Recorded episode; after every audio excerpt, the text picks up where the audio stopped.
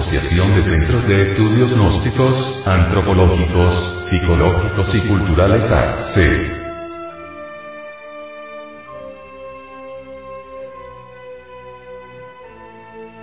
Estamos en poder del yo fantasía.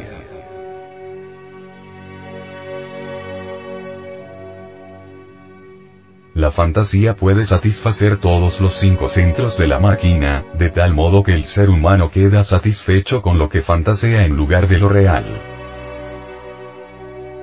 Sin embargo, por lo general pasa mucho tiempo antes de que una persona en el trabajo empiece a observar su fantasía. Porque somos tan incapaz de registrar los hechos acerca de nosotros mismos, una de las razones es que nuestra fantasía lo impide. De modo que no podemos ver nada real, ningún hecho real acerca de nosotros mismos, excepto de un modo muy borroso. Nuestra fantasía, o estado de hipnosis, impide toda observación real, directa.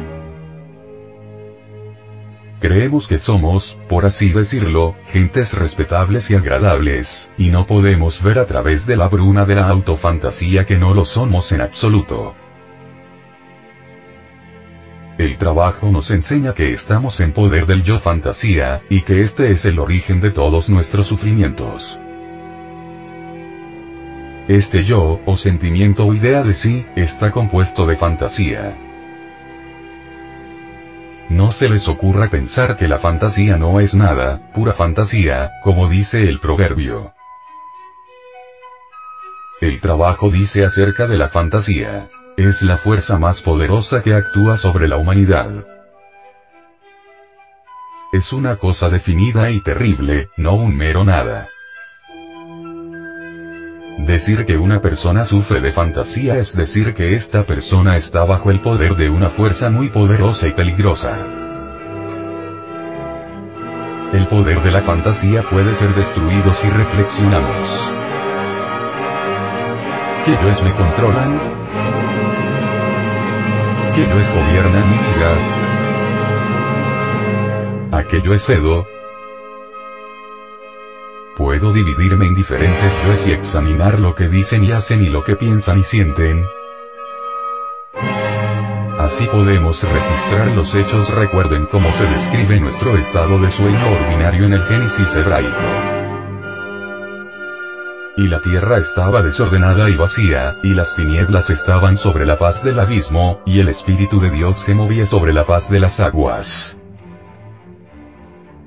Y dijo Dios, sea la luz. ¿Qué es la luz?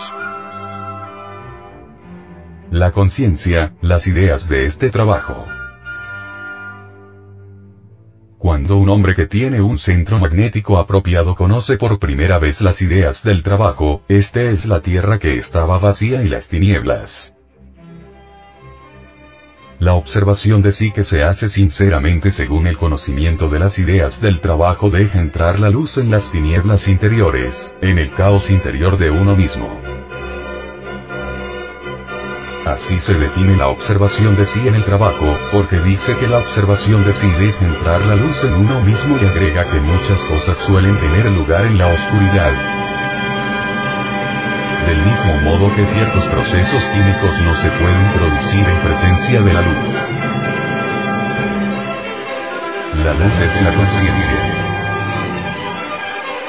Este es el comienzo de esta posible transformación interior del ser humano que toda la enseñanza esotérica, incluso los evangelios y este trabajo, siempre repite a lo largo de los siglos.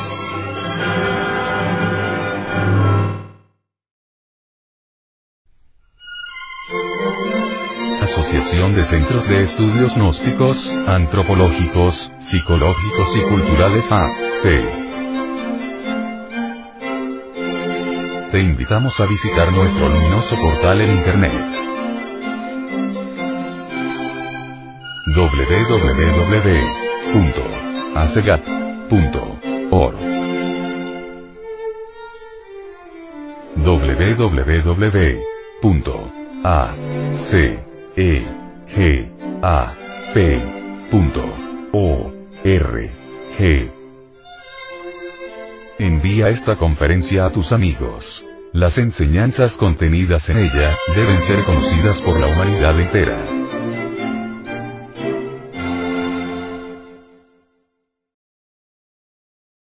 Lectura en movimiento. Difusión sin fronteras.